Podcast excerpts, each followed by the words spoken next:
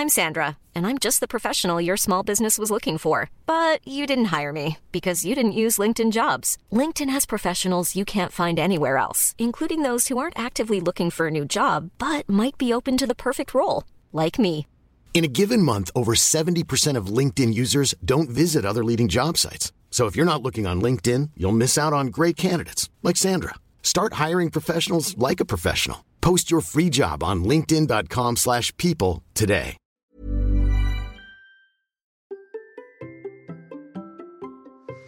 Et si nous partions courir dans le décor du livre Born to Run? Allez, c'est parti. Bonjour mes champions et mes champions, c'est Bertrand, bienvenue dans Kilomètre 42, le podcast dans lequel nous parlons tous les mercredis de course à pied, mais surtout de mouvement et d'un mode de vie plus sain pour lutter contre la sédentarité, bouger et prendre confiance en nous. Si vous me découvrez ou découvrez le podcast, il y a quelques années, j'étais un gros hamster obèse de plus de 105 kg. Après un rééquilibrage alimentaire et la reprise du sport, j'ai perdu 27 kg et je me suis lancé dans le défi de courir un marathon. Je vous ai raconté tout ça dans la première saison du podcast. Maintenant, mon ambition est de devenir champion du monde de mon monde et de vous aider à en faire de même en vous lançant vos propres défis. Toutes les semaines, je partage mon expérience, des conseils, des rencontres avec des personnes qui nous donnent des idées pour bouger, nous aident à progresser et devenir ces champions, championnes du monde de notre monde. Et si vous voulez des conseils complémentaires, j'ai créé sur mon site une page bonus. C'est là que je range des documents gratuits comme des e-books pour vous aider à devenir champion du monde de votre monde, ou encore mes recettes de cuisine, ou encore un test pour savoir à quelle vitesse vous pouvez courir. C'est gratuit à cette adresse bertrandsoulier.com slash bonus. Et maintenant, venons-en à notre invité. Je ne vous présente pas Vanessa Morales que j'ai déjà reçue dans un épisode de Sport et Nutrition. Je vous mets le lien en note de l'épisode si vous ne l'avez pas encore écouté. Nous avions alors largement parlé de son parcours, ses tentatives de record sur le Kilimanjaro, son alimentation très végétale agrémentée d'eau de mer. Et à la fin, elle avait glissé qu'elle irait défier les Tarahumaras ou aussi Raramuri. Si vous avez lu Born ou regardé Lorena la femme au pied léger sur Netflix, vous savez de qui je parle. Sinon, quelques mots sur ce peuple qui vit au nord-ouest du Mexique. Ils sont réputés comme les meilleurs coureurs de fond du monde. D'ailleurs, officiellement, Raramuri signifie en aztèque pieds qui courent ou ceux qui ont les pieds légers. Et la course est pour eux un moyen de déplacement, mais aussi un rituel d'initiation et aussi un événement entre les différentes communautés. Et leur particularité est d'avoir une foulée très naturelle, mais de courir presque pieds nus ou plutôt en sandales. Elles sont faites de pneus et de lacets en cuir. Nous en reparlerons prochainement car j'ai enregistré un autre épisode où nous parlons des sandales avec un invité qui a participé à la même course. Vous pourrez écouter ça dans quelques semaines. Vanessa Morales est donc envolée pour le Mexique il y a quelques semaines pour l'Ultra Run Raramuri 2022. Une course de 190 km et 10 000 mètres de dénivelé où est engagé 15 Raramuri et 15 coureurs invités. Dans les précédentes éditions, les Raramuri avaient largement dominé les Européens, finissant en 25 heures contre 52 heures pour le meilleur Européen. Mais comme vous allez le découvrir, cette année, la domination a un petit peu changé. Pour Vanessa, c'était son premier ultra, et elle a donc découvert le décor de Run, les canyons surchauffés, où vivent et courent les Raramuri. Et à son retour, je lui ai demandé comment ça s'était passé, comment elle avait géré sa course, son ravitaillement, les rencontres qu'elle a pu faire avec les Raramuri, mais aussi avec d'autres occupants des canyons. Vous allez rire en entendant ces anecdotes et comment elle a géré son GPS qui ne marchait pas. Et vous allez aussi découvrir comment elle a géré son sommeil pendant les deux jours de course. Vous allez voir, c'est une anecdote assez surprenante. Et puis, nous avons aussi parlé de ses projets, car ce premier ultra lui a donné des idées. Allez, enfilez vos baskets, prenez de bonnes réserves d'eau car il y fait très chaud, et c'est parti. Bonjour Vanessa, Salut comment vas-tu? Ben, Ça va plutôt bien.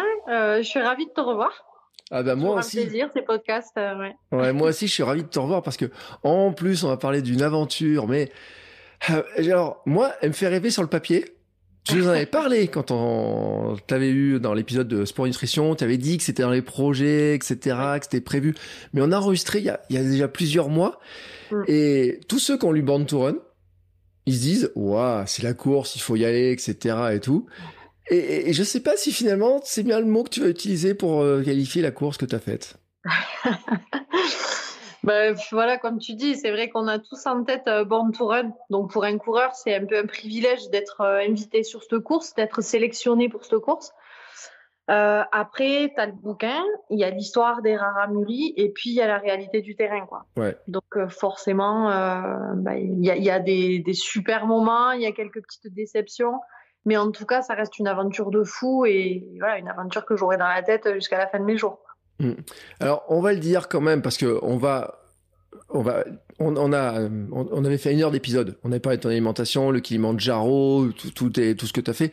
Euh, on va juste redire en quelques mots quand même un petit peu euh, comment tu cours parce que tu as une manière de courir en plus qui a, qui a bien à toi. T'a- T'adores les montées, ça, tu fais des trucs qui f- font pas tout à fait les autres. Donc, comment en quelques mots tu peux dire finalement quel type de coureuse tu es? Euh, alors, moi, souvent, je me considère comme une coureuse indisciplinée parce que je n'ai aucune discipline. J'aime tout. Euh, voilà, il y a des choses que j'aime pas, certes, mais euh, voilà, comme tu disais, moi, il faut que ça grimpe. Donc, ça peut être de la course, montagne, avec du gros dénivelé, parce que en général, c'est ce que j'aime. Mais ça peut être mixé à de l'alpinisme. voilà, je mélange un peu tout. Et avant tout, ce que je recherche, moi, c'est l'aventure, l'échange. Et c'est pour ça que cette course m'a parlé direct. Mmh. Euh, alors, tu avais des, euh, des, projets de Kilimanjaro, de choses comme ça à l'époque. Euh, tu as réussi à faire tous les projets que tu avais prévus ou euh, ouais, oui, alors oui et non, parce que bon, le Kili, ça s'est refait, donc là j'ai été chercher un chrono, je sais pas si je te l'avais dit ça, sur la voie Moeka, un chrono qui appartenait à une danoise, donc je suis contente parce que maintenant il est, il est, il est homologué? Oui, oui, oui, ça y est. Il était en 13-30 euh, à l'époque où la Danoise a été le chercher. Et là, on le, on le détient, parce que je dis on, il est à nous tous. c'est en 11h33. Donc, euh, ah oui, ah oui deux heures moins. Deux heures. Ouais. Ouais. bravo, bravo. Ah, si j'avais un bouton champagne, là, tu vois, ou applaudissement, je ferais un petit, un petit clap, d'applaudissement. Et après, malheureusement, le gros projet qui me tient vraiment à cœur, c'est mon 8000 que mm. je reporte là d'année en année. Mais euh, voilà, je le vois, il se rapproche. De jour en jour, il se rapproche. D'accord. Bon, eh ben, de toute façon, on va suivre ça avec attention. De toute façon, je mettrai tous les liens pour te suivre sur euh, Facebook, sur Instagram, suivre tes aventures. Euh, le, t'avais parlé, donc t'avais dit cette fameuse course euh, chez les Raramuri, les Tarahoumaras. Euh, le, t'as été invité, c'est ça? Alors en fait, on a été choisi par l'organisation. Mmh. il avait sélectionné une quinzaine d'Européens et 15 Raramuri. Mmh. Et après, il a rajouté des coureurs un petit peu en mode tu avais la team élite, team adventure et special team. euh, voilà, et, euh, et moi, j'ai, en fait, c'est Jean-François Tantin qui m'a contacté, donc l'organisateur, en me disant, mais euh, voilà, je suis sûr que tu as le profil pour cette course et tout. Puis au départ, moi, je vois le mot ultra. Ouais. Euh, et je me connais pas en ultra. Enfin, je me connaissais pas en mmh. ultra. Donc c'était un peu la panique. Et puis quand il m'a présenté le projet avec les Raramuri, ben voilà, j'ai plongé direct. Et puis, euh, et puis voilà j'ai foncé. Après j'ai joué la grosse grosse préparation parce que ben ultra faut pas déconner. Et, et puis voilà ouais. Quelle distance ça faisait là? Alors euh, sur le papier c'était 190 euh, 10 000 de D+. Au final, il y avait un peu moins, mais bon, moi je me suis paumée, donc j'ai fait plus que 190. et voilà. et tu t'es paumée, mais t'es rentrée, parce que quand ceux qu'on lui bande to run savent la difficulté des terrains, des euh, t'as pas bu de l'eau euh, marécageuse, de trucs comme ça, toi, c'est pas. Alors moi, j'ai quand même été courageuse. J'ai bu l'eau du canyon, mais euh, ouais, bon, elle était un peu jaunâtre dans les dans les fioles, mais bon, ça passe. tu serres les dents pour filtrer, ça passe.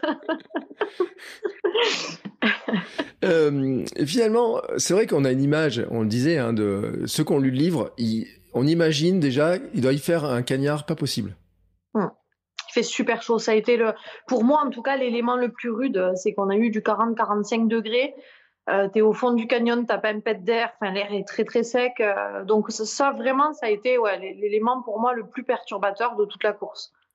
T'avais réussi à te préparer un petit peu à ça? Parce que t'as fait des courses en plein de pays, dans euh, t'avais fait la course notamment euh, comment ça ah, en Grèce là au ah oui, euh, le Mont Olympe. Ouais. Le Mont Olympe, des choses comme ça. Donc la chaleur, as, tu connais euh, l'Afrique, etc. Mais cette chaleur-là, tu l'avais déjà connue comme ça?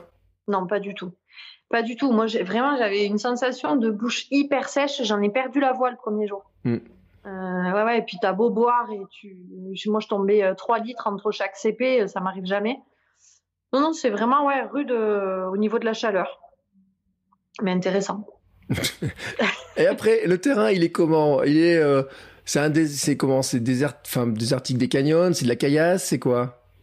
T'as un peu tout. Franchement, t'as un peu tout. Les 80 premiers kilomètres, c'est hyper technique. Ça, tu prends tout le dénivelé quasiment sur les 80 premiers kilomètres. Donc moi, j'ai adoré parce que parce que c'est galère et voilà, t'as des petits singles. Euh, euh, ouais, donc c'est sympa. T'as des descentes où t'as que des cactus, donc en fait, euh, t'es limite sur les fesses et si tu t'accroches, ben tu sors avec 20 épines de cactus dans la main. Donc ça, c'était c'était bien rigolo. Mais non, ouais, c'est un terrain qui est exceptionnel. Vraiment, euh, tu cours quand tu peux, quand tu grimpes, ben tu fais pas semblant parce que ça grimpe sec. Mhm. Et après, sur les, les 110 derniers kilomètres, c'était un peu plus roulant, mais voilà, tu as toujours du vallonné. Euh. En tout cas, c'était beaucoup moins technique après. quoi. Sur la fin, euh, tu pouvais courir davantage. Mais tu l'as, tu l'as fait en combien de temps? Alors moi, je le fais en 46 heures. Donc je suis hyper euh, déçue de mon chrono.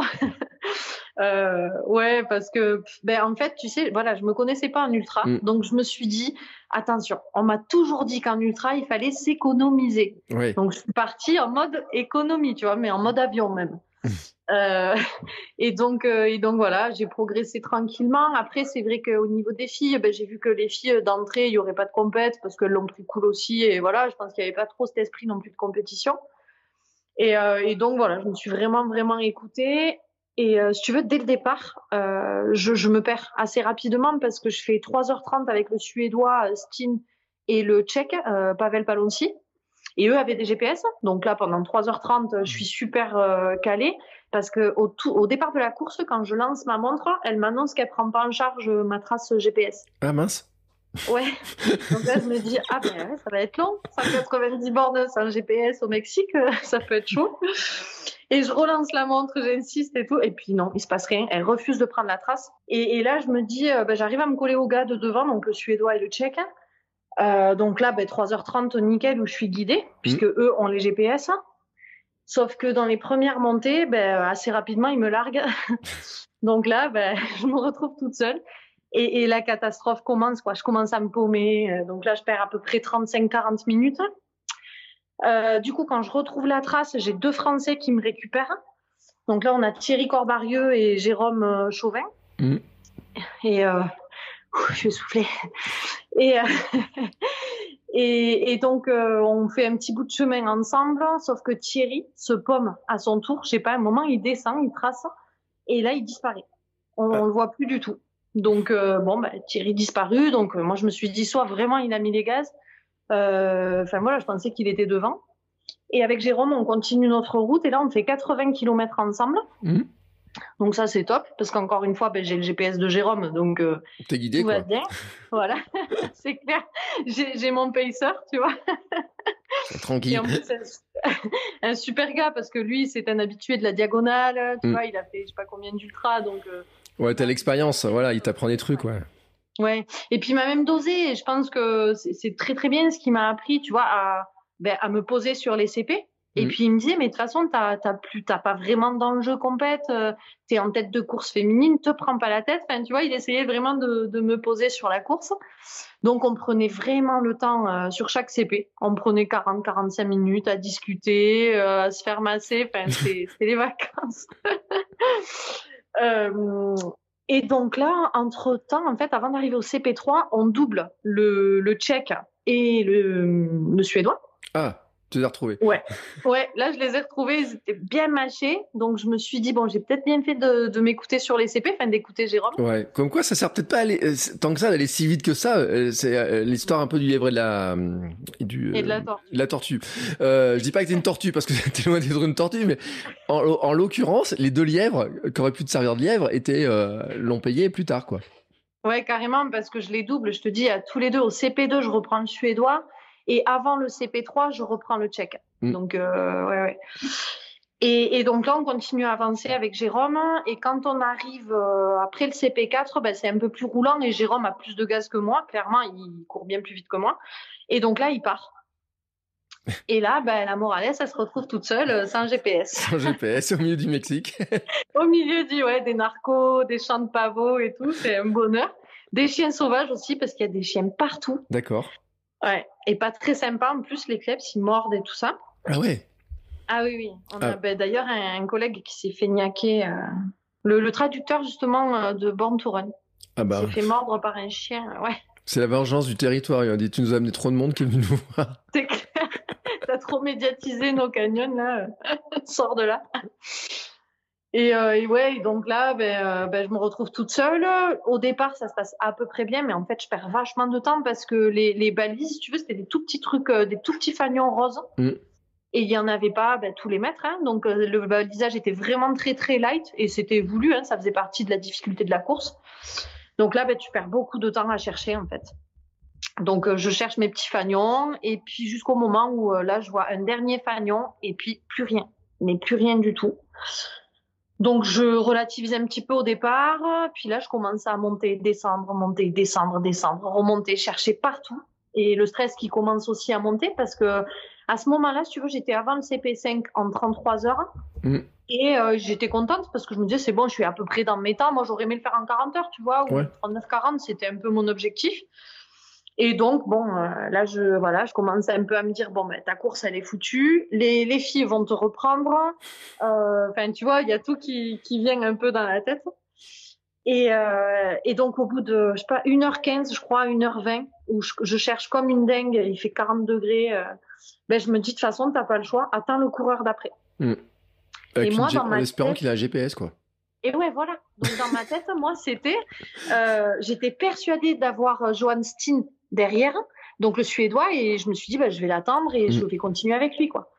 Et là, j'attends une heure, une heure et quart, une heure vingt. Le temps passe, le temps passe. Mm. Et j'ai trois Raramuri qui arrivent. Mm. Donc, pas de GPS. Ouais, mais eux, ils connaissent par cœur. je me suis dit, eux, ils vont connaître. Ils sont chez eux, tu vois. Et en fait, euh, ben, pas du tout. Les trois Raramuri perdus comme moi. Donc euh, là, on fait équipe. Euh, on repart pendant une heure à chercher. Donc, tu vois le temps qui passe. Hein. Mm. Euh, on cherche comme des fous tous les quatre. Et puis là, au bout d'un moment, ils en ont ras le bol. Ils se tournent, ils parlent leur dialecte et ils se barrent. ils me laissent, mais toute seule en pleine montagne mexicaine. Donc je, crie, je leur dis mais euh, me laissez pas comme ça, dites-moi où vous allez, je suis perdue. Enfin, mm. rien à rien à péter quoi. Ils se sont tournés, ils se sont barrés. Et là en fait, ça m'a mis un peu en colère. Mm. Donc eux, si tu veux, ils sont repartis dans le sens contraire de la course pour aller rechoper la trace et refaire sûrement toutes les, les petits fagnons, là, aller chercher les fagnons. Et moi, dans ma tête, je, je visualisais le parcours. Je me disais, mais non, c'est sûr, c'est sur la droite. Je savais qu'il y avait un village à récupérer pour le CP5. Mm. Et entre-temps, je vois une petite maison isolée. Donc, je hurle, j'appelle au secours. Et là, il y a un petit raramuri qui sort, le pauvre. Euh, il vient me voir, il se demande ce que je fous là, quoi, au milieu de la, de la pampa j'ai 12 kleps qui m'arrivent dessus, donc ce monsieur m'aide à faire partir les chiens, tu vois. Ah ouais, c'est impressionnant quand même qu'il y ait autant de chiens comme ça. Là. Ouais, il y en a partout. Partout, partout. C'est des chiens sauvages, donc euh, ils ont rien à bouffer. Ils se disent si elle pouvait se péter la jambe. elle a des dodus, hop. Ouais, c'est clair. Euh, et, donc voilà, et ce petit monsieur super sympa euh, m'aide euh, bah, déjà au niveau des chiens, puis après il m'explique plusieurs possibilités pour rejoindre le village. Mais je lui dis mm. mais non, moi il faut que je retrouve la trace de la course pour pas être disqualifié. Tu vois et il me donne un itinéraire qui correspond pas trop, mais il me fait comprendre que le village il est de l'autre versant. Donc je me dis bah tant pis, de toute façon t'es plus à 10 km hein, et, et en D+, bah, pareil, j'en avais plus rien à péter. Là je pensais plus à sauver ma peau en fait qu'à la mm. course. Et donc, je trace droit, droit dans le pentu, comme on dit.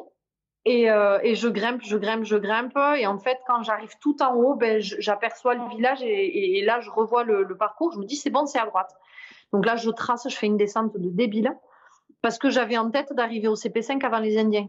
Ouais. Mon nouvel objectif, c'était juste ça, tu vois. les Indiens. ouais, grave. La vengeance d'une nana, tu vois. et comme quoi, et l'ego, hein, on dit que, on dit que l'ego, c'est les hommes, mais alors les femmes. ah, ouais. Je crois qu'on est pire. Euh, et, donc voilà, et là je trace, euh, je, fais, je te dis une descente de débile. Et j'arrive au CP5 et là je dis au, gars du ravito, euh, je dis est-ce que les filles sont passées? Ils me disent non, non, pas du tout. Est-ce que les trois Indiennes sont passées Non plus. Il me dit par contre, les Indiens, il me semble qu'on les voit, qu'on les a vus passer en haut dans la forêt. Je me dis bon, ils sont pas loin, tu vois. Mm. Là je prends un coca et je trace. Je mange pas, je m'arrête pas. Et en fait, je finis ma course en me disant, euh, ben voilà, mon objectif, c'est d'arriver avant les trois. C'était trois frangins. Euh, et, donc voilà, ça m'a boosté en fait euh, jusqu'à l'arrivée, quoi. Et là après, c'était dur pour moi parce que du coup, ben, beaucoup moins de dénivelé et il fallait rouler. Et mm. moi, rouler, c'est pas mon truc favori. Mm. Quand il faut courir 110 km ou je sais plus combien il restait, euh, voilà, c'était dur. Ouais, mais finalement, cette histoire de, tu dis, euh, je vais droit dans le pentu et tout, mais euh, enfin, il y, a des, y a des falaises et tout dans ces canyons là, tu sais. Euh. Ah oui, oui. Ouais, le risque c'est que tu, tu, partes au carton, hein, mais. Mm. Après, il y avait quand même, là, je, visualisais bien, donc il y avait des sentiers. Alors, c'était pas des, des routes, hein, c'était des tout petits chemins de, de, chèvres, mais ça passait, quoi. Ça passait bien, donc. et après, ouais, j'ai La preuve, ben, c'est que tu es, rentré déjà, donc. Je suis là pour te le raconter, c'est bon signe. c'est clair. Et après, en fait, j'ai attaqué euh, ben, assez rapidement la deuxième nuit. Et là, c'est pareil. Psychologiquement, moi, il était hors de question que je passe deux nuits dehors, mm. puisque je m'étais fixé un objectif. Donc là, je me dis, ben voilà, c'est foutu, passer une autre nuit dehors, blablabla. tu vois, je commence à rouméguer, comme on dit chez moi. Et, euh, et bon, en fait, euh, ça s'est plutôt bien passé. Moi, j'adore la nuit. En plus, des fois, de temps en temps, t'as as quatre petites hallucinations qui te font penser à autre chose, donc ça, c'est cool aussi. Et voilà, et là, bah, quand j'étais trop crevée, je prenais mon sac, je me couchais par terre et je mettais le réveil à 6 minutes. Comme mmh. ça, tu vois, je sais que je dors. Ouais, je mets 6 minutes, je, suis certaine de dormir 5. Et hop, dès que je me réveille, ça repart. T'arrives à t'endormir comme ça, tu te poses, tu mets 6 minutes, tu t'endors, tu sais que t'arriveras à dormir 5 minutes sur les 6 minutes? Ouais, franchement, allez, 4-5 minutes sur sûr, sûr. Mais j'attends d'être foudroyé par le sommeil, tu vois. Faut vraiment, quand je commence vraiment à halluciner, à, sentir que je pars, hop, je jette le sac, je mets ma frontale loin de moi parce qu'il y a des scorpions, il y a des araignées, euh, voilà. D'ailleurs, il y avait des, araignées euh, trop rigolotes avec euh, un œil au milieu du front, là. On les appelait les araignées Petzel parce que quand on les éclairait, elles avaient, ça, ça, nous illuminait, tu sais. Ouais. on les a surnommées les araignées Petzel. mais du coup, tu te réveilles, tu sais, tu, tu remues partout là, tu te dis merde, j'espère que j'en ai pas dessus. là, j'ai, voilà. Donc, ouais, c'était assez fou. Et t'as, pas, bon, tu parles des araignées, des scorpions, t'as pas eu peur des chiens quand tu dormais, justement, là? Non. Franchement, tu penses même pas. En fait, je pensais, ouais, plus aux scorpions et aux araignées, c'est clair. maintenant que tu, maintenant que t'en parles. Ouais, euh, pardon. Prochaine fois, j'aurais peur des chiens, tu vois. non, mais cette histoire du sommeil, ça, me fait penser à ce que me disait Steven Luyaric sur son vélo quand il fait les ultras en vélo, qui il, roule euh, des heures et des heures. Puis le moment où lui, c'est quand il entend trois fois le gravier, il sait qu'il peut s'arrêter, qu'il dort. Mais c'est vrai que cette histoire de dormir 5-6 minutes et repartir, ça mm. paraît quand même hallucinant de se dire que tu arrives à te poser, tu dors, enfin 5 minutes et tu repars pour combien de temps? Bah, en général, moi, je sais que je tiens à peu près 2-3 heures de plus, tu vois. Donc euh, là, en tout cas, c'est ce qui s'est passé. Après, je te dis, moi, c'était vraiment un test, cet ultra. Et mm. j'espère que sur les autres, bah, je me doserai moins, tu vois, enfin, différemment, en tout cas. Mais je sais que ça, ça fonctionne. Donc, déjà, c'est cool. Parce que c'est une clé, quand même, qui est importante, quoi. Sur les gros coups de barre, bah, tu sais que t'es pas obligé de te poser 20 minutes. Donc, euh.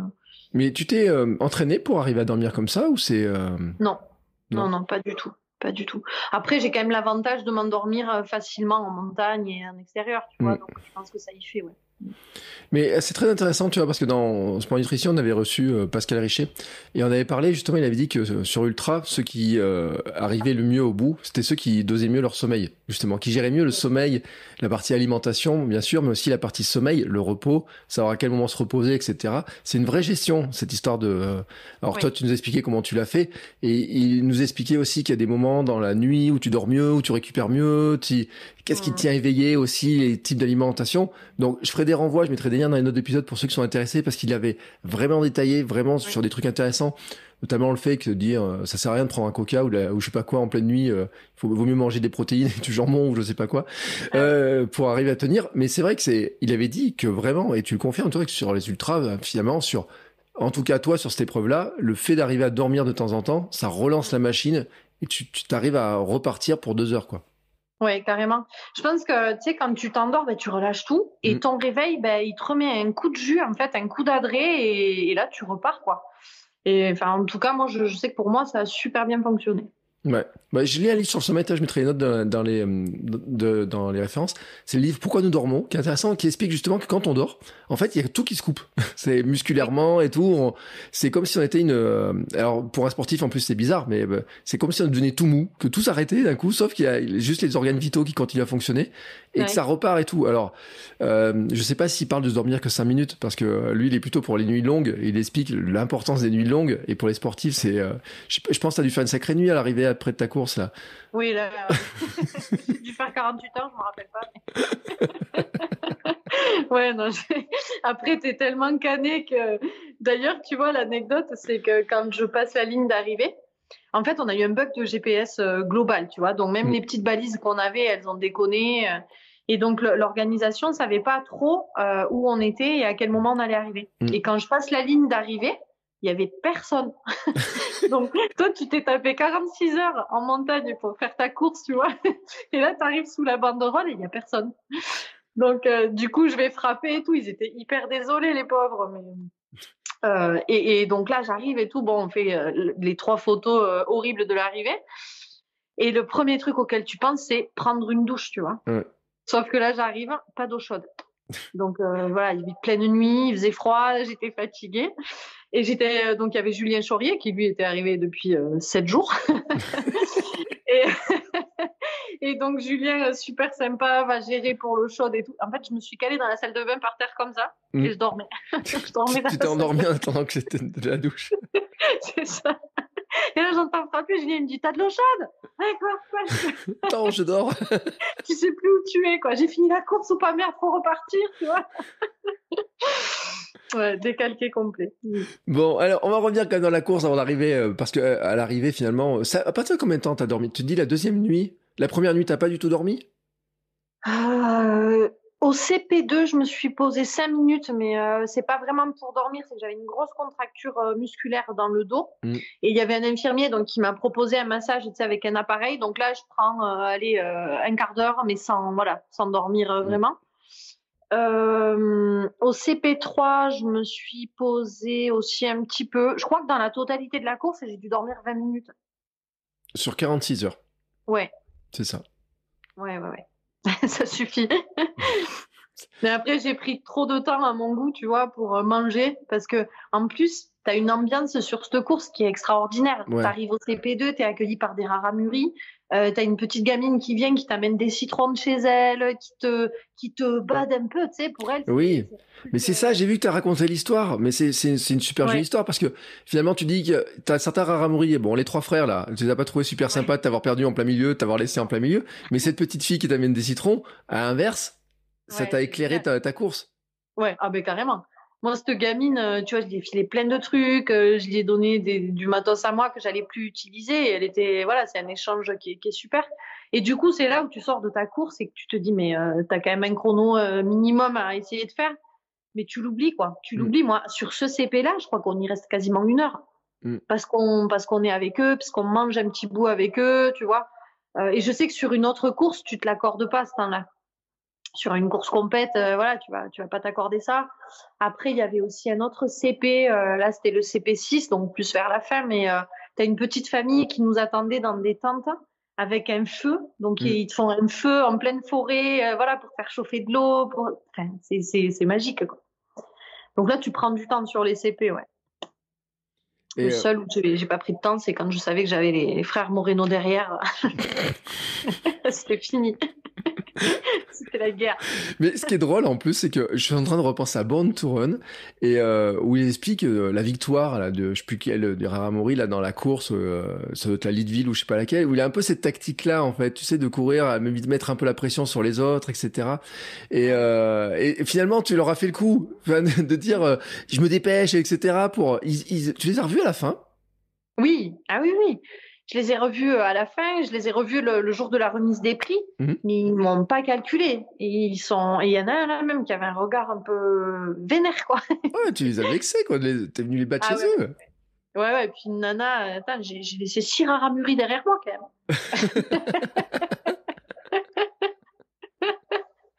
la fierté, tu sais, euh, c'était juste ça, quoi. Cramer les. Après, il y en avait de très sympas, tu vois, hyper réservés et tout. Il y avait deux frères, d'ailleurs, c'était les deux seuls en sandales parce que ça, c'est pareil, ça a vachement changé, si tu veux. Mm. Voilà, on parle de Born to Run. Tu as une histoire qui est magique et qui fait rêver. Et la réalité aujourd'hui, c'est qu'ils ont un agent derrière. Ouais. Euh, voilà, les, les mecs, ils sont tous en basket alors qu'ils n'ont pas l'habitude en plus de courir en basket. Je pense que tu les mettais en sandales, ils étaient bien plus à l'aise et là, ils avaient des échauffements, ils ont enlevé leurs chaussures à chaque CP. Euh, ils étaient, voilà, on les sort de leur élément au final, hein, avec la médiatisation de la course et puis, euh, puis c'est des gens qui sont payés pour être là. Donc en fait, ils le font bah, pour euh, gagner 4 sous et voilà, celui qui finit, il est payé, celui qui finit pas, il est pas payé. Ouais. Donc tu vois, il y a, a plus du tout le même, euh, voilà, le même enjeu. Euh. Ils t'ont pas fait jouer à leur, ba- leur jeu là de balancer la, la pierre en plein milieu de la, de la descente et de, la rattraper là? Non, non, Non. non. Non, je te dis, il n'y avait pas trop d'échanges avec eux. Et je pense que leur agent euh, volontairement l'écartait un petit peu de... des Européens, quoi, des Occidentaux. Mm. Mm. Mais c'est aussi, tu vois, un petit peu. Moi, j'avais vu, euh, bah, peut-être tu avais vu le film Lorena sur la petite. Ouais. Bah, elle devait être là, Lorena, et au dernier moment, en fait, a priori, la, la distance c'était trop pour elle, donc elle n'est pas venue. On avait une deuxième indienne qui devait se présenter le matin de la course, euh, personne n'est venu, enfin, tu vois, particulier. Ouais, ils ont eu peur de toi en fait. Elles ont, elles ont dit oh là là, oh là là, c'est attends, c'est la, la recordman, la recordwoman du Kilimanjaro. Euh. C'est la jogarde. Celle qui sait qui monte, euh, qui arrête pas de monter dans tous les sens et tout. qui se perd tout le temps là, tu sais. Qui se perd. Eh, mais ça, il le savait. Eh, franchement, elle le savait pas à ce moment-là, parce que sinon, ça les aurait rassurés de se dire attends, on va se perdre trois heures dans la montagne ou on va être tranquille. Ouais. ouais, pourtant, je me perds même sur le Mont Olympe, hein, je m'étais perdue. Hein. Deux fois. je vais chercher un chrono, je me perds deux fois, tu vois. Donc... Euh. je pense que je vais faire une formation là. ou, alors, il y a deux solutions. C'est soit c'est un, problème de, de, montre, ça doit pouvoir changer, soit c'est un problème de toi, Bon, là, après, peut-être la formation, peut-être des, des, repérages, des choses comme ça. Je pense qu'il y a un peu les deux, mais souvent, c'est de moi quand même le problème. Puis tu sais, je suis toujours à l'arrache. En fait, c'est ça. Mon gros problème, c'est que j'ai l'impression d'être organisée, mmh. mais en fait, je le suis pas du tout. Tu vois, la veille de la course, j'ai aidé les copains, les copines, ben, justement avec Julien, euh, à essayer de mettre les parcours dans les montres pour que tout le monde soit bien. Mmh. Et puis moi, je pars, j'ai même pas vérifié mon parcours, tu vois. Ouais, en fin de compte, tout le monde avait un GPS sauf toi, parce que tu as aidé tout le monde à, vérifier les trucs et tout. Et puis, euh, Ouais, bah, j'ai aidé Olivia, là, par exemple, parce qu'elle galérait. Je dis, non, mais attends, c'est facile le truc. Tu fais ça, ça, pim, pam, poum. et moi, je pars et j'ai pas mon GPS, tu vois. Donc... mais ça me servira de leçon à faire ma crâneuse, là. Et euh, sur le euh, finalement les euh, tu, tu, tu parles les 110 derniers kilomètres là, ils t'ont paru longs j'imagine non quand même? Par tronçon, il y a des moments où tu es super bien donc bah tu relances un petit peu et puis des moments ouais où c'est long parce que bon après moi la solitude ça m'embête pas plus que ça donc voilà ça me permet de, de parler toute seule chanter enfin voilà. Mmh. non ouais oui bien sûr c'est long mais ça m'a ça m'a pas traumatisé. En tout cas, moi, c'est une course, je garde que du voilà, que du positif et même les 110 derniers. Même les 110 derniers. Bon, on le dit, tu l'as gagné? Ouais. oui.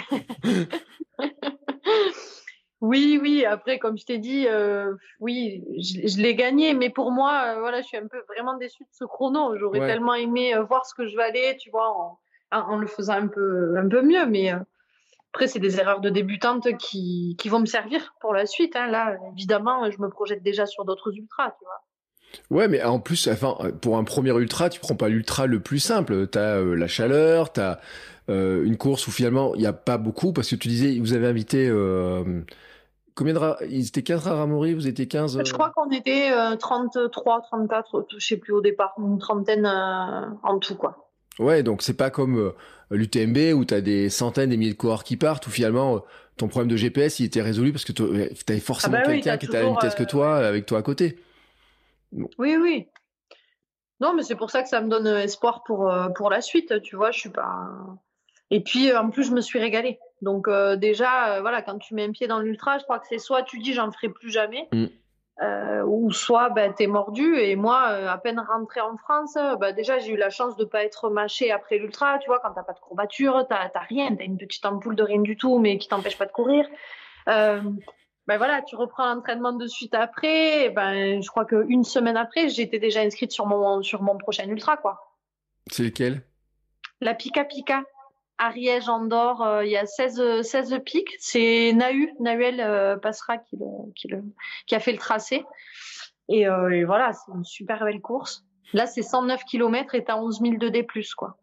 Ça va, le ratio D+, euh, distance, pour toi, il est, il est top. Ça, ça me plaît, ouais. T'as moins de plats, là, j'imagine, t'as pas les, les derniers plats. là, il faut être une chèvre pendant 109 km. Il est fait pour toi celui-là. Ça monte, ça descend, ça monte, ça descend et ça recommence combien 16 fois ou Ouais, c'est ça en fait. Tu fais 16 pics donc euh, tu vois. T'en touches un, ping, tu repars. T'en touches un, tu repars. Ouais. Sur, tu es resté combien de temps? Tu t'étais acclimaté un petit peu Tu étais parti un petit peu à l'avance euh, Non, pas du tout. Non, non, je suis arrivée bah, comme, euh, comme la plupart, euh, deux jours avant. Alors, tu as le décalage horaire, donc dans ce sens, ça va quand même. On je pense qu'on s'est pas trop mal adapté. la chaleur, bon, l'altitude, moi j'ai l'avantage quand même de, vivre à fond romeu, donc je m'entraîne régulièrement à ces altitudes-là. Les Canadiens en ont un peu bavé là au niveau de l'altitude justement. Et après la chaleur, ben, moi j'avais fait quelques séances euh, d'entraînement au Krebs là à Font-Romeu. Euh, euh, tu sais, on a une espèce de cabine où on, mm. peut te monter jusqu'à 41 degrés par exemple. Mais bon, c'est pas, c'est quand même pas la même chose quoi. Là, t'as un taux d'humidité qui, est, qui est géré. au Mexique, ben, il y avait, y avait personne qui gérait le bouton humidité quoi. Toujours à fond. ouais. c'est clair. Puis t'as pas les scorpions dans la cabine. ouais, ni les chiens, ni les. Euh, ouais, c'est ça, ni les narcos. Euh, tu peux pas te planter de chemin, tu t'as pas les cactus dans les descentes. Euh. C'est clair. D'ailleurs, dans cette descente, là, un moment, mais en plus, tu sais qu'il faut pas t'accrocher, tu vois. Mm. Je glisse et plaque, je colle la main sur le cactus. Jérôme se tourne et me dit Vanessa, il faut pas se rattraper au cactus. je dis merci pour ton intervention un peu tardive. tu sors la main, tu as des épines partout. ouais, c'était vraiment chouette. L'an prochain, je viens avec des gants. ouais, c'est clair. Des gants, une boussole, tu vois, parce que les GPS, euh, ça marche pas toujours. Une carte, une boussole.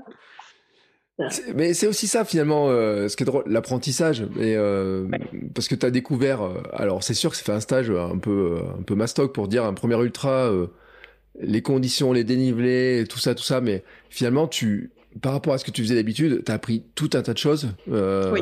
Ça, doit être incroyable. Mais c'est génial, même sur l'alimentation. Tu vois, je mm. flippais un peu parce que moi, je suis pas une grosse mangeuse en général pendant l'effort. Euh, et puis là, ben, j'ai appris à manger assez régulièrement, en petite quantité, tu vois. Et puis, en fait, euh, ouais, non, non, il y a plein de choses comme ça. Bon, l'hydratation, hein, ça reste de la base. Euh. Je suis d'ailleurs partie avec mon, mon plasma marin. Ouais. Ouais. Toujours. Ouais, toujours mon plasma, tu vois. Et je m'en laissais au CP, d'ailleurs, parce que je me disais pendant l'effort, il va être chaud, tu vas pas mm. l'apprécier. Ouais. Et en fait, quand tu arrives au CP, tu dis, allez, là, tu recharges. Tu vois, as l'impression que c'est un booster, euh, voilà. Donc là encore, on renvoie à ce fameux épisode, et puis on renvoie à l'épisode aussi avec Thierry Schmitt, parce qu'on a fait un long épisode avec Thierry Schmitt où il a expliqué vraiment le principe, etc. Donc c'est deux épisodes de sport et nutrition où vraiment pour comprendre l'histoire du plasma marin. Mais t'en buvais quoi? T'avais une petite fiole? T'avais fait des petits dosages? T'avais fait comment? Je me gardais euh, du, du, plasma en hypertonie dans des petits pots en verre que je laissais dans mes sacs au CP. D'accord. Voilà. Et moi, dès que j'arrivais au CP, ben, je faisais mon mélange euh, dans un verre à part, tu vois et je repartais avec de l'eau neutre euh, et fraîche parce que l'eau euh, en deux heures elle était bouillante quoi. Donc un plasma chaud, je le sentais pas. Là. ouais, c'est-à-dire que Donc, déjà un plasma frais, euh, voilà.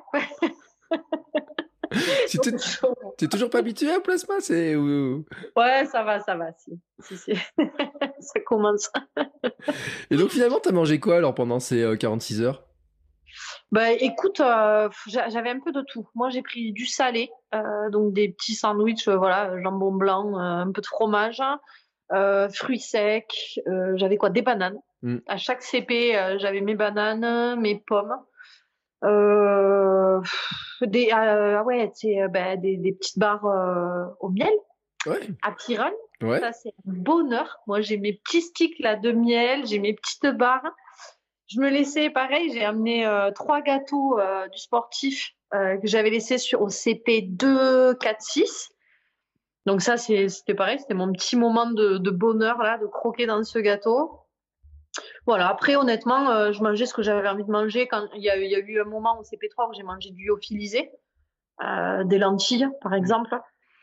Mais ouais, enfin moi je me suis pas pris la tête à dire euh, il faut manger ça ou ça. Je mangeais ce que j'avais envie de manger. J'ai tapé large. J'avais mes sacs pleins de bouffe. D'ailleurs, je pense que j'aurais pu nourrir une tribu de raramuri. Et c'est ce que j'ai fait. D'ailleurs, j'ai laissé même aux coureurs d'après, tu vois, bien mmh. sympa avant qu'ils m'abandonnent. Là, je laissais les. ah, j'avais oublié ça. je vais y retourner, je crois, de colère. Putain, je leur ai laissé mes fioles et tout, quoi. tu n'auras pas laissé un peu de plasma pour qu'il goûte Non, tu vois, ben, bien fait. Mais ouais, ouais, j'avais prévu vraiment beaucoup, beaucoup à manger. Euh, j'imagine trop. vous, je vais vous retrouver. non, mais là. Les narcos à côté de Morales, c'est rien. Une Morales qui brille, écartez-vous, quoi. écartez-vous, planquez-vous. Euh, le, euh, tu dis, bon, attends, tu finis première féminine. Les, euh, c'est qui qui a gagné finalement? C'est un Européen ou c'est un rare Mori qui gagne la course? C'est Julien. Julien Chaurier qui fait une course hyper carrée. Il est nickel, Julien, quoi. Il fait 125 heures. Non, non, ouais, super. Il a vraiment géré. Après, il était, il était un peu comme, euh, comme beaucoup d'entre nous, déçu parce que euh, parce qu'il voulait justement bah, voir ce mythe hein, du Raramuri qui court avec ses sandales. Et comme je t'ai dit, en plus, les Raramuri, euh, ils, se plaignaient des chaussures. Hein. Et je pense qu'ils auraient été beaucoup plus efficaces. Et Julien disait en gros qu'il serait, il aurait couru volontiers avec eux, mais quand il a vu que tout le monde était en basket, ils arrivent tous avec des camels, l'agent qui les attend au CP pour leur filer des remontants. Enfin bon, pour toi, c'était un peu un peu brouillé, quoi. Ouais, c'est pas le, c'est pas l'image qu'on a. C'est vrai que si tu pars avec l'image que du livre et tu t'attends à les retrouver, ouais. Il y a, y, a, y, a, y a un écart parce que bah oui c'est ils sont rentrés aussi dans bah, de gagner de l'argent aussi parce que finalement le livre le dit bien c'est qu'ils ont pas d'argent euh, c'est c'est pas un endroit où il y a des euh, y a des narcos mais c'est pas pour eux hein, c'est pas pour les rares à mourir l'argent donc euh, c'est un moyen pour eux finalement la course de gagner de l'argent, d'avoir des primes, d'aller chercher de la prime, etc. Et c'est le livre l'aborde un petit peu. Euh, le documentaire sur Lorena aussi montre aussi qu'elle reçoit des baskets, qu'elle a des primes, qu'elle va chercher des choses comme ça, etc. Mais c'est vrai que il y a un moyen pour eux de gagner de l'argent par ce biais-là et qu'ils détournent un petit peu leur, la manière de le faire, quoi. Oui, carrément, ouais. Et puis, euh, et puis malheureusement, je pense que c'est nous occidentaux qui, euh, qui les avons transformés, tu vois. Mm. Euh, après, ben voilà, on les fait venir en Europe sur des grosses courses. C'est forcément des mecs qui gazent. Hein. Tu les vois courir, ils sont pas foutus comme nous. Hein. Ils sont impressionnants, quoi. Mais euh, ouais, c'est, vraiment dommage de, de plus avoir cette image, en tout cas, du, du Raramuri euh, pur. Tu vois, le côté pur, ils, ils l'ont plus. Ils sont fermés, ils sont pas dans la communication et, et puis c'est même pas eux qui gèrent, qui gèrent leurs courses, quoi. D'ailleurs, c'est la dernière édition. Hein. C'est la dernière édition? Oui, ouais, l'organisateur a été vachement euh, euh, touché et déçu de voir, euh, de voir l'évolution. quoi. Bon, alors, ceux qui rêvaient d'aller faire cette course-là, il faudrait y aller par vos propres moyens. Donc, ça veut dire que là... Oh. ça devient... Moi, je déconseille, hein, parce que entre les kalachnikovs dans les rues, c'est chaud. Mais c'est un couvre-feu et tout le soir là-bas, à 18h30. C'est pas pour l'histoire de Covid là, c'est parce que parce que c'est trop dangereux quoi. Donc et vous ont laissé partir comme ça, courir de nuit. Euh... Oui. ouais. Je sais pas, ils avaient peut-être misé sur, sur nous. elle va s'en sortir. Ah, elle peut pas. ouais, c'était vraiment tendu. Mais en fait, tu vois, pendant la course, t'en prends pas conscience. Mm. Mais euh, c'est après quand on te dit ah ben il y a eu un meurtre la nuit dernière à côté de l'hôtel, euh, le, garde du corps du préfet qui s'est fait descendre, machin. Tu vois de, tu vois l'armée, tu, tu vois il y a des hélicos, enfin tu sens que ça bouge et ouais. Barrancas del Cobre c'est bien, dans bon tour c'est bien d'y aller quand t'as une organisation derrière, mais euh, voilà, faut être prudent. Mm. Et il me semblait, tu vois, qu'il y avait une course, mais euh, grand public, tu sais, qui était organisée aussi euh, là-bas. J'avais vu un truc, non? Ça n'existe pas? Je sais pas, je sais pas du tout. Ouais, il y a que vraiment cette course-là, ce principe où vous invite, etc., des, euh, des, des gens, bon, qui n'existera plus, donc cette course, c'est pas la peine d'essayer de s'entraîner pour la faire, ou en tout cas... Oui, mais... Bon, Jean-François part sur d'autres idées farfelues. il a des idées de course qui sont, qui sont hors normes, et c'est génial, donc en tout cas pour les amoureux d'ultra ultra distance et tout, euh, il faut pas hésiter parce qu'il a vraiment de très très belles idées. Mais voilà, le Mexique là, il a été pas mal déçu. Mm. Euh, donc tu disais le prochain euh, prochain ultra, tu l'as déjà euh, coché, tu sais. Oui. Ça donne des idées quand même. maintenant là, tu tu dis bon sur cette première ultra, j'ai pris du plaisir et tout, j'adorais. donc il y en a un autre. Et après, tu t'es fait un petit plan en disant j'ai envie de faire ça, ça ou bah, non, parce que bah, tu vois, comme je te disais, moi je fais plus au feeling et, je suis indisciplinée dans tout, mmh. donc même dans mon organisation. Mais euh, tu vois, ben là, je pars sur le Kilimanjaro euh, fin juin avec euh, des rugbyman, avec Marc Lièvremont, Thomas Castagnède, David Berti. on a voilà quelques quelques anciens là, un peu connus. Et puis en fait, l'idée c'est d'amener David Berti qui a la sclérose en plaques au sommet. Ouais. Donc on a un film qui qui sera qui va sortir de cette histoire. Voilà, c'est vraiment une belle histoire de copains. Euh, moi, je vais essayer. Ben, en fait, je vais profiter du Kilimanjaro cette année pour m'entraîner à haute altitude, puisqu'avec les gars, on va le faire euh, cool sur une semaine. Donc, euh, ben, moi, pendant qu'ils seront au camp de base, j'irai faire mes navettes d'entraînement pour l'ultra.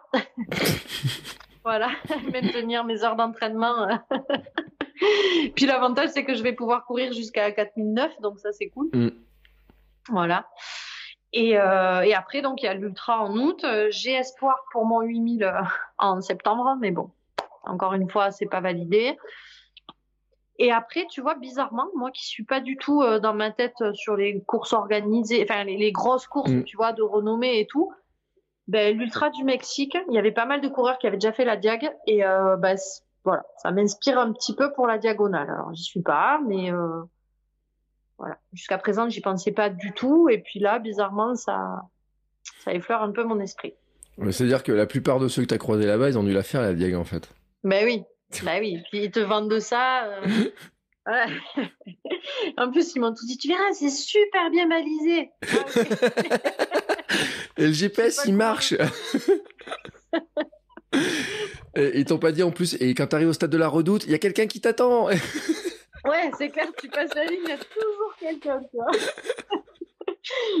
oh, purée, je pense à Jean-François, le pauvre, il s'en voulait là. Tu sais, tu passes la ligne et tu il y a quelqu'un? 46 heures que tu as parlé à personne, s'il vous plaît. en plus, à l'arrivée, j'avais des alus. Donc, sur le côté droit, là, avant d'arriver euh, à l'hôtel, sous la banderole, je voyais des grands monsieur m'attendre, tu sais, des mecs immenses.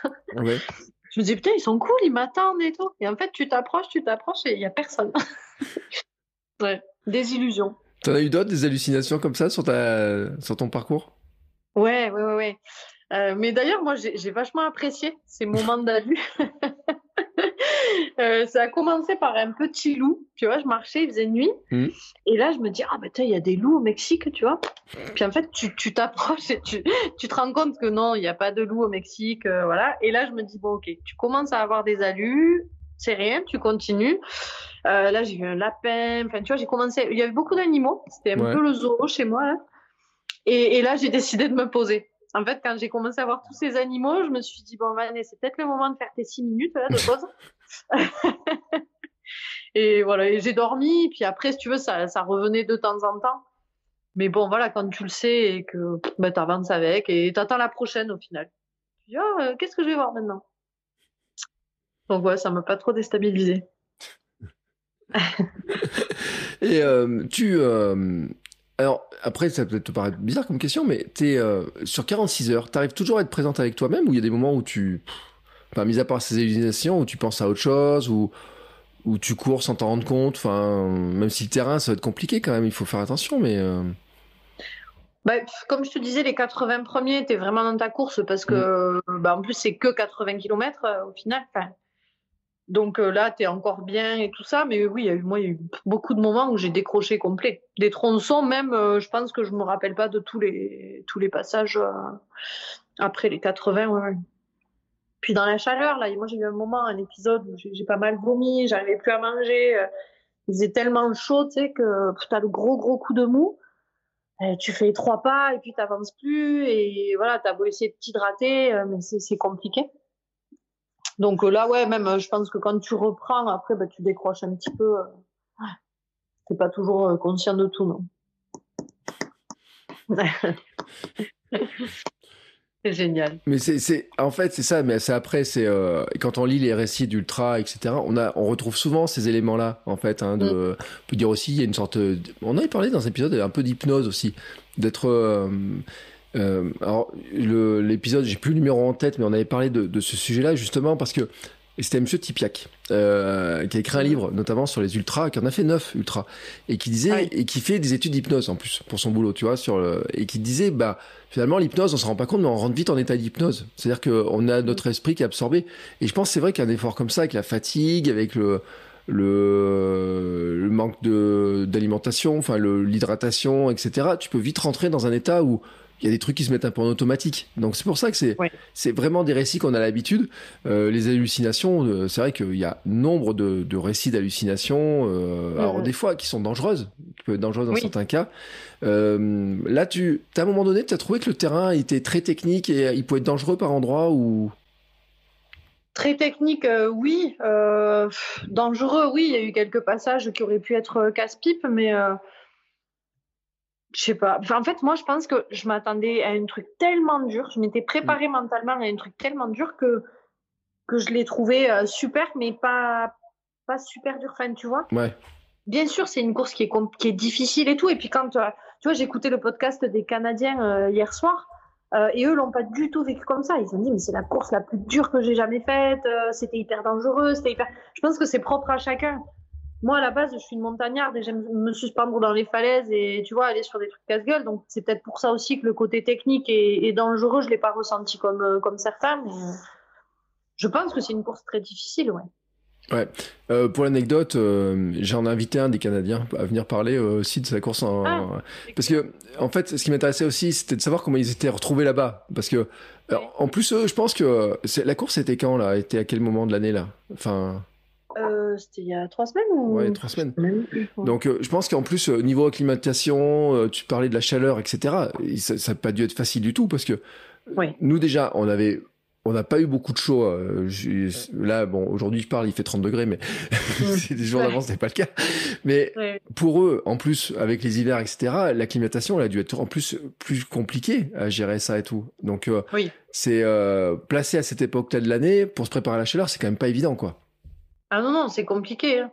Mais tu sais, moi, c'est pareil, je descendais de fond romeu, je courais euh, à 0 degré, et puis tu arrives là-bas. Alors moi, j'ai fait ces deux séances en chaleur, mais tu te prépares pas. Tu sors de ta, de ta séance, euh, il fait, il fait moins 3, il neigeait. J'étais dans ma cabine, euh, a 40 degrés, puis dehors, tu avais de la neige. Tu vois, donc, oui, oui, je pense qu'ils l'ont eu super dur, ça et l'altitude. Mais du coup, il te le racontera, c'est rigolo. Ouais, mais c'est ça en fait parce que euh, c'est euh, c'est vrai que je pense qu'il a aussi l'image aussi de se dire ouais Band to Run tu pars du livre et puis t'arrives t'as un moment où tu dis ça ressemble pas au truc.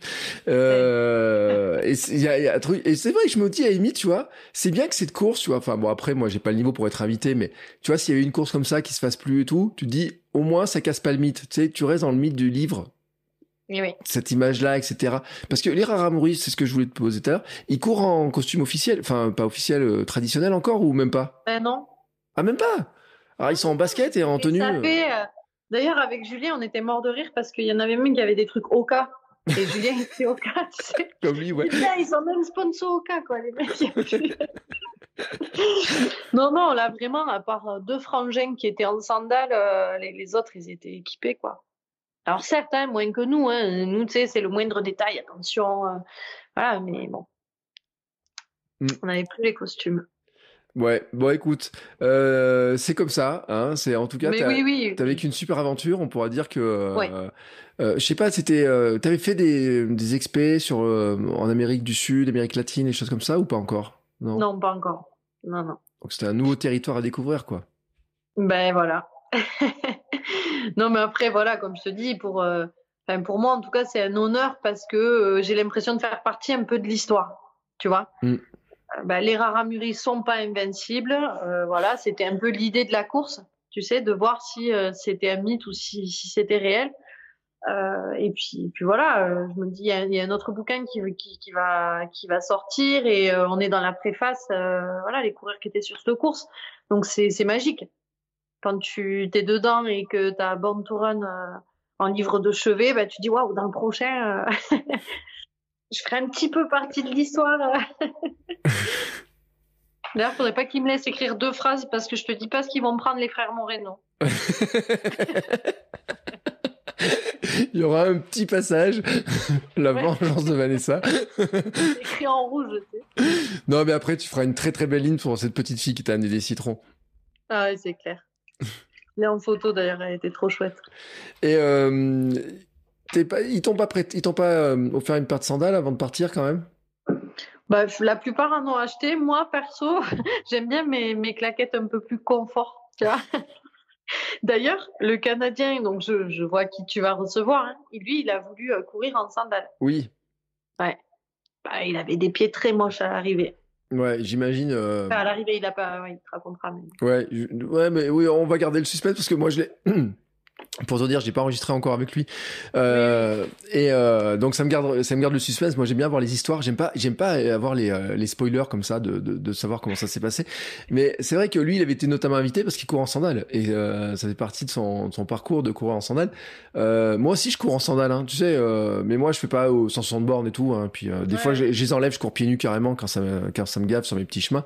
Mais j'ai pas de caillasse, j'ai une belle herbe. Enfin, j'ai une belle herbe. Dans mes volcans d'Auvergne, j'ai des belles, j'ai des bonnes, bonnes, bonnes ouais. trucs avec de l'herbe.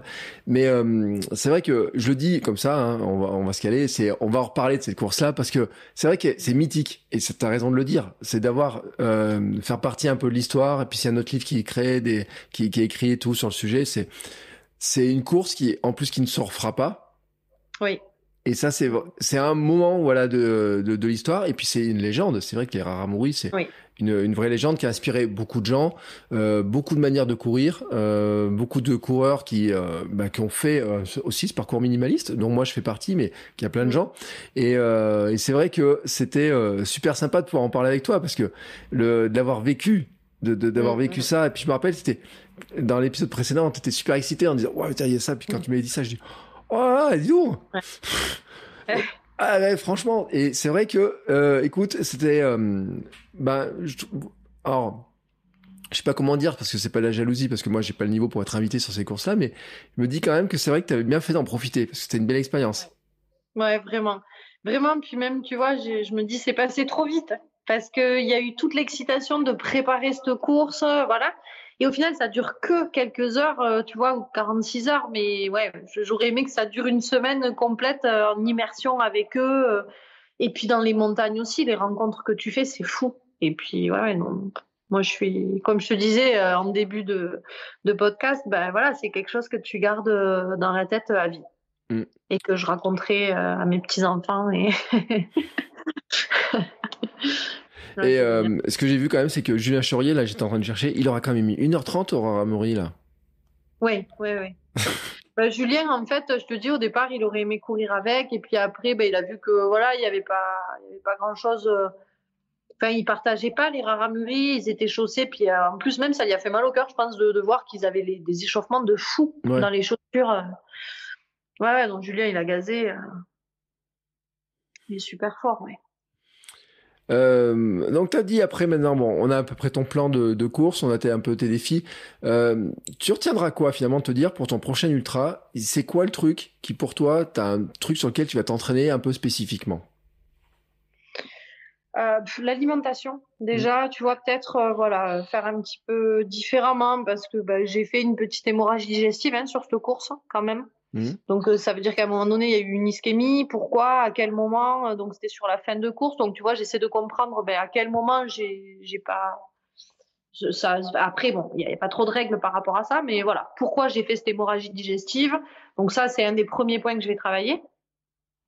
Et après, euh, ben après le, le dosage, tu vois, je me dis que petit à petit, je vais trouver euh, mon rythme. Parce que là, je pense que j'étais en dessous, Mhm. vraiment. Euh, parce que je, je te dis, je finis la course et tu vois, la, la preuve, elle est là, c'est que le lendemain, euh, je marchais euh, normalement, j'ai j'ai eu, j'ai pas eu de douleur musculaire. Euh, donc je me disais, ben, ce sera peut-être quelques jours après et tout. Puis en fait, j'ai repris l'entraînement super bien derrière. Donc je me dis, ben, j'ai peut-être trop dosé. Mm. Donc voilà, le prochain, je doserai un peu moins, et puis jusqu'à ce que je trouve euh, ce qui me correspond le mieux, et puis pour tenter de me faire vraiment plaisir sur des belles courses, quoi. T'as des euh, je sais pas tu pourrais être tenté par euh, l'UTMB ou une course comme ça? UTMB, non. Euh, plus une diagonale, parce que c'est peut-être plus... Après, je sais pas, je connais pas l'UTMB, mais en tout cas, vu de loin, moi, je suis bien dans mon petit trou, là, dans Ouais. mes petites montagnes, euh, tu vois.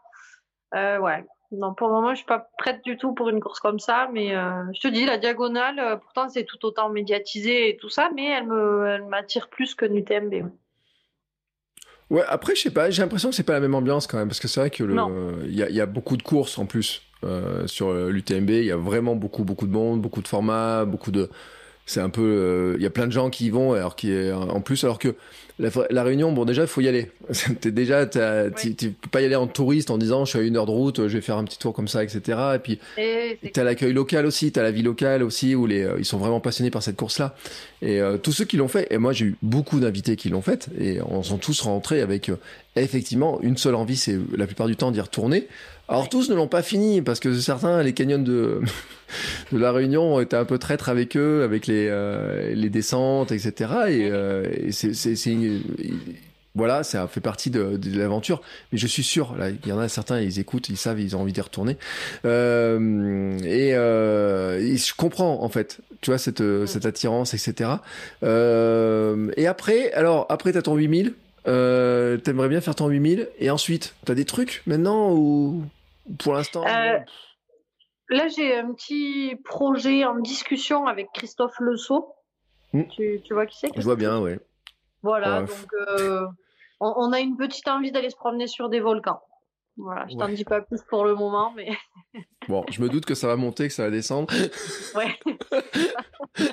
Moi, tu sais, avant de regarder la distance, je dis attends, c'est combien le D Ok. Après, j'ai une petite course aussi là qui est super sympa, c'est le Try Try Ride, donc c'est super dur à dire, mais c'est à Cazoul-les-Béziers au mois de juin et mm. euh, il y a Sylvain Cusso qui est invité. Alors là, c'est une course un peu délire parce que c'est 45 euh, km, mais il faut aller chercher des indices, euh, je sais pas quoi. Donc je pense que je vais le faire environ en 15 heures parce qu'en plus de suivre le tracé, il faut réfléchir et trouver des indices, donc c'est sûr que je vais me paumer. Donc voilà. Et après, après, non. Ouais, ça te prépare à, faire une Barclay un jour, ça, un truc dans le genre, là? Ouais. si un jour j'arrive à faire un tour à la Barclay, ce sera déjà beau. un tour en une semaine. Qu'est-ce qu'elle fout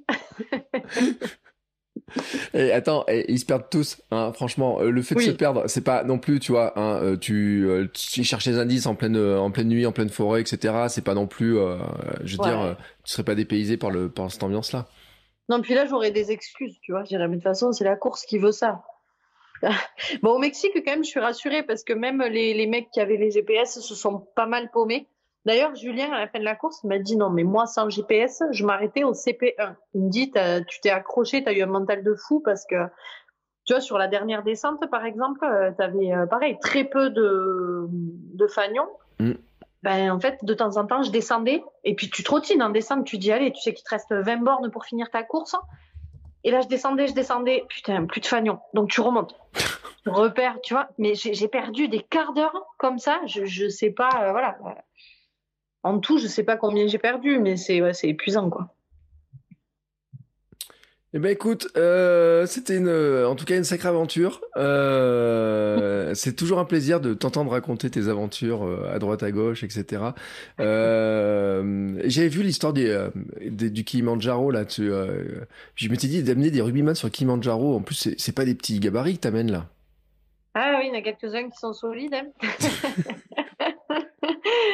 Donc là, je les briefe un peu pour la descente parce que c'est vrai qu'ils ont tous tendance à être un peu, tu sais, euh, voilà, on y va franco, euh, voilà. Mais euh, ils me disent tout ça, j'ai fait du dénivelé et tout. Je leur dis les gars, pensez à la descente parce qu'il y a deux jours de descente où tu perds 2000 par jour sur une dizaine de bornes, quoi. Tu vois, donc c'est c'est les quadrilles qui fument, mais non, après ils sont super motivés. je pense qu'on va vraiment se régaler. On va essayer de bien faire suivre l'aventure sur les réseaux puis je te disais, il y a un documentaire qui va être, euh, qui, mm. va naître de cette histoire, donc euh, ça, ça va être chouette. On le fera tourner après, je pense, dans les festivals ou des trucs comme ça. Donc ouais, c'est une belle, une belle aventure qui arrive. Eh ben écoute, on suivra avec attention, avec grand plaisir en tout cas de suivre ces, ces nouvelles aventures. Euh, bon, comme d'habitude, je mets toujours tous les liens pour suivre parce que tu as ton site, Instagram, Facebook? Oui, ouais, Facebook. Euh, ouais. Tu t'es pas lancé sur TikTok chez les Rarameries ou ça, non. Je sais pas danser, je crois qu'il faut danser, non, sur TikTok? T'es plus obligé en fait. Si tu cours et ah. si tu cours et tu te débrouilles bien, t'arrives à t'arrives quand même à, faire des trucs. Euh, moi, j'ai arrêté de danser, même si à un moment je dansais un peu sur TikTok pour faire. Tu peux arrêter de danser. Tu n'es plus obligé de danser sur TikTok. Euh, mais j'avoue que si t'avais fait une petite danse sur le podium d'Irara avec les frères Morales, non, euh, comment il s'appelle Moreno. Moreno. Avec les frères Moreno, tu regardais un petit peu en chaîne faïence en disant celle-là, elle nous a, elle nous a fumé. Euh, écoute, ça aurait été drôle. Je suis sûr que tu aurais fait un petit peu de, un petit peu de visibilité avec ça. En tout cas, écoute, je mets tous les liens sur les notes tous les liens dans les notes de l'épisode pour te suivre et euh, t'encourager, puis euh, bah, regarder un petit peu toutes tes aventures, puis tout ce que tu as fait, puis euh, je remettrai aussi le lien vers l'autre épisode où t'expliquais notamment ces histoires d'alimentaire, de tout ce que tu avais fait, etc. Et euh, c'est très vraiment, vraiment très très très très intéressant. Euh, merci beaucoup, Vanessa. Mais merci à toi encore une fois, c'était chouette, voilà, de partager. et puis nous, écoutez, on se retrouve la semaine prochaine avec un nouvel invité. Je sais qui c'est. On a enregistré euh, ça montera beaucoup moins. Je vous garantis que ça monte beaucoup moins, mais c'est une super histoire et c'est quelqu'un que vous avez déjà entendu en plus. Et, euh, moi, ça me fait euh, très plaisir de le recevoir à nouveau. Donc, je vous garde la surprise, mais je vous dis à tous à la semaine prochaine et on va tous devenir champions du monde de notre monde. Un petit peu comme Vanessa, hein, un petit peu, c'est un petit peu notre créneau. Et merci en tout cas pour les conseils et l'inspiration que tu nous donnes avec en faisant tout ce que tu fais. Merci. Avec plaisir, à bientôt. Bon, c'est encore moi. J'ai un dernier petit mot à vous dire avant de vous laisser écouter un autre épisode de podcast. Si vous avez apprécié cet épisode, je vous invite à vous abonner, bien entendu, au podcast. Vous pouvez le faire sur Spotify, Apple Podcast et tous les lecteurs de podcast. Mais aussi, si vous le voulez, à laisser une petite note 5 étoiles sur Apple Podcast. Vous savez que ça aidera le podcast à se faire découvrir et à permettre à plein de gens de découvrir aussi les vertus du mouvement. Allez, ce coup-là, je vous laisse et je vous souhaite à tous une très belle journée. Hi, I'm Daniel, founder of Pretty Litter. Cats and cat owners deserve better than any old-fashioned litter. That's why I teamed up with scientists and veterinarians to create Pretty Litter. Its innovative crystal formula has superior odor control and weighs up to 80% less than clay litter. Pretty Litter even monitors health by changing colors to help detect early signs of potential illness. It's the world's smartest kitty litter. Go to prettylitter.com and use code ACAST for 20% off your first order and a free cat toy. Terms and conditions apply. See site for details.